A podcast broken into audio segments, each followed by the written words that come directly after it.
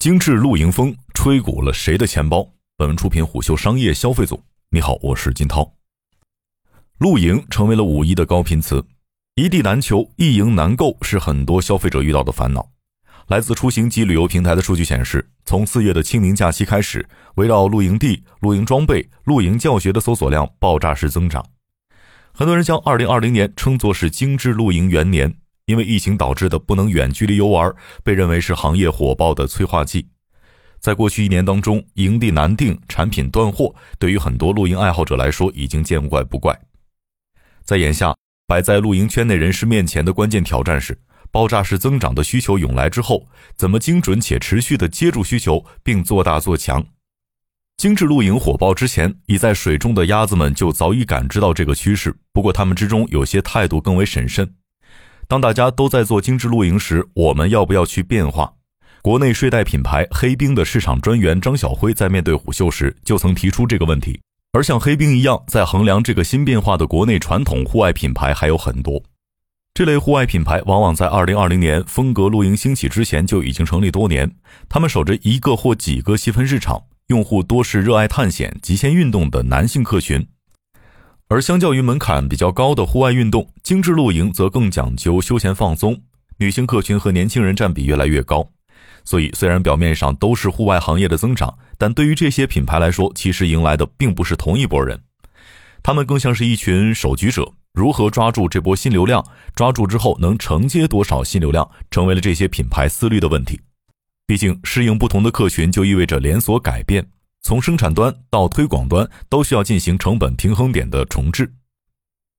第一个关卡则是能否敏锐地捕捉到新进用户的新需求，做产品改良。比如要重新衡量取舍产品的功能性和精致性。多个品牌都向虎嗅描述了为了更美观改动产品的经历。国货帐篷品牌自由之魂主理人王吉刚告诉虎嗅，有的帐篷需要雪裙，但雪裙会令整个产品显得繁琐。为了追求简洁美，雪裙这个功能有时会舍弃。除了要在精致性上做取舍，为适应更休闲性的场景，许多品牌还减弱了原有产品的户外属性。比如黑冰张晓辉提到，休闲露营有时不需要过夜，为此会出一些更薄、克重更小的睡袋或者是小薄毯。户外炉具品牌火风主理人张小雨则告诉虎嗅，此前炉子为了适应更为极限的户外场景，气罐多为高山气罐。但前年也开始着手将饭店常见的长气罐融入新品的研发之中。值得注意的是，由于女性年轻人客群的涌入，为争夺这部分的客群，有些品牌的玩法也是越来越卷了。比如，户外上市公司探路者去年就开始做起了联名。探路者户外副总裁韩烨告诉虎嗅，今年前四个月，探路者女性用户首次占比超过半数。为抓住新客群，与多家品牌进行联名合作，近期还邀请了爱马仕设计师合作打造具有爱马仕花纹图案的轻奢露营系列。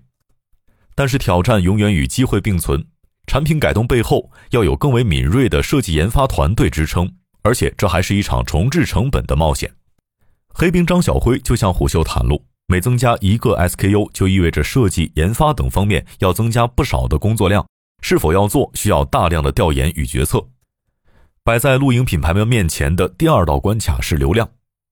不同的平台用户偏好的传播方案有不少的差异，比如小红书更偏好种草，抖音更具娱乐属性，这无形当中就提高了对品牌营销团队的要求。黑冰张晓辉就曾经向虎嗅描述其工作的变化：我可能习惯于每一个阶段输出不同的内容，这意味着我要跟不同的博主去沟通，我的时间成本会增加很多。而且，虽然传播很多时候是难以量化的，但仍要讲求 ROI。但当下对于不少户外传统品牌而言，要处理的往往是 ROI 最不稳定的小白客群。曾任户外品牌营销总监的小红书博主雷叔带你看星星这样告诉胡秀：当一个市场火爆之后，小白玩家往往是增量最大的群体，但他们对市场的理解较浅，抓住他们需要付出更多的教育成本。此外，由于小白群体还未对自己的需求形成更深的认识，他们的喜好往往更不可控且难以捉摸，这也为品牌的传播增添了不少无序性。自由之魂主理人王吉刚就告诉虎嗅，对于日本、韩国而言，风格露营已经有十几年的历史，用户已经知道自己想要什么，会相对理性。但国内目前还处于初级阶段，消费者的想法更为跳跃。比如从颜色上，像一些高级的紫色，日本就不会特别敏感，但在国内就很受欢迎。对于一些更有野心的品牌而言，攫取新流量卖货并不能令他们满足，借此窗口期提高存在感，抢占自己在细分品类的用户心智，打造品牌力，才是他们的终极目标。黑冰张晓辉向虎嗅提到，做品牌的两种模式，一种是品牌导向，我们要向大家传达更多产品理念和品牌基因，试图构建一种生活方式。并将之与品牌建立联想，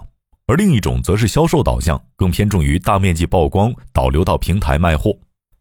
品牌营销专家李雷林对虎嗅说：“这样的品牌往往更具理想主义色彩，这也与创始人的理念与基因有关。”但他也提醒到，打造品牌力、抢占用户心智虽然是更为持久的战略，但也是一项复杂立体的大工程，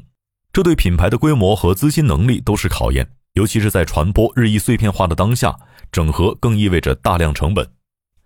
李雷林补充说，目前还没有看到有哪家户外品牌大规模的投放和曝光，错过窗口期就比较可惜了。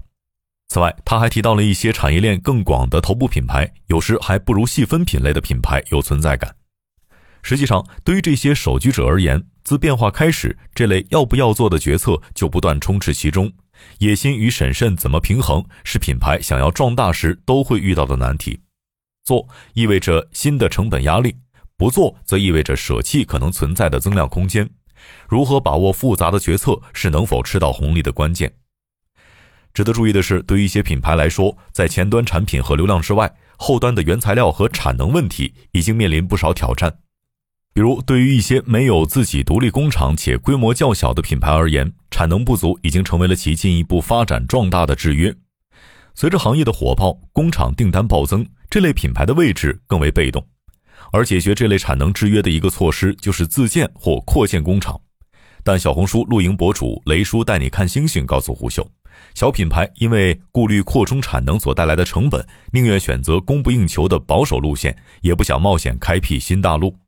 只是供不应求虽然表面上看是一个好的现象，但这也往往意味着错过了本该吃掉的更多的市场。除了产能上的制约，原材料也为一些企业带来了难题。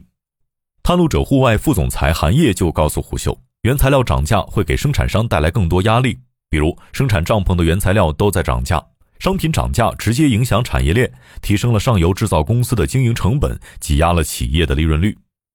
另外，随着行业的火爆，入局者增多，关于原材料的争夺战也开始打响，特别是质量上乘的资源更是有限的。当好材料供不应求时，低品质的产品也开始流入市场。如此来看，当红利期来临，有完备的供应链体系是吃得更饱的前提，否则即使前端引来更多的流量，也无处安放。而一些规模更大的企业在这方面的隐忧则会少一些。比如，探路者告诉虎嗅，公司在露营装备上有着全产业链，供应链端也有充分的准备跟储能。挪克则对虎嗅称，目前有与多家供应商的储备。此外，深度合作的工厂也要扩大产能。当然，对于上市公司和更被资本关注的企业而言，也有着自己所要面对的挑战。比如，在行业快速发展期，必须要迅速跟进及反应，才能给股民和资本一个交代。当然，对于一个出火爆的市场，总会有一批只想赚笔快钱就走的人。这些入局者就像是一条条鲶鱼，搅浑了这个市场。探路者相关人士告诉虎嗅，随着更多厂商的加入，一些品牌之间已经出现了抄袭等恶性竞争的现象，将别人研发的产品稍加改良，可缩短研发时间和研发成本，更符合以市场为导向的公司。又比如一些工厂白牌的加入，会对产品原有价格体系造成冲击，但他们往往没有什么品牌属性。这些鲶鱼的出现，也是因为市场基数变大之后，消费群梯度增多，为他们提供了生存空间。尤其是对产品认知还较为模糊的小白玩家，往往更容易被价格更低的产品所吸引，这也为鲶鱼的涌来撑开了一条缝隙。炉具品牌火风主理人张小雨对虎嗅表示，最难受的人还是那批有着一腔抱负又有设计能力和对户外热爱的创业者，他们的号召力还不够强，抗风险能力较差，工厂白牌的兴起可能会令他们加速死亡。而对于一些经历过户外行业起落的首居者，面对破局者的冲击，就较为淡定了。最大的挑战还是我们自己。讲求原创的国产帐篷品牌“自由之魂”主理人王吉刚向虎嗅坦言：“市场已经几十年了，很多结构已经比较成熟，想在产品里做更多突破且让市场接受才最难。眼下，国内的露营行业与发展多年的海外市场相比还稍显稚嫩。行业爆发之后，给局中人带来的不仅仅有红利，还有大大小小的无数挑战。对于本土露营品牌而言，这并非躺赢时刻。中国消费品江湖过去三十年的历史告诉我们，在任何一个风口袭来时，最终活下的都是具备硬实力的少数，而大多数只是晨露，终将随风而逝。商业洞听是虎嗅推出的一档音频节目，精选虎嗅耐听的文章，分享有洞见的商业故事。我是金涛，下期见。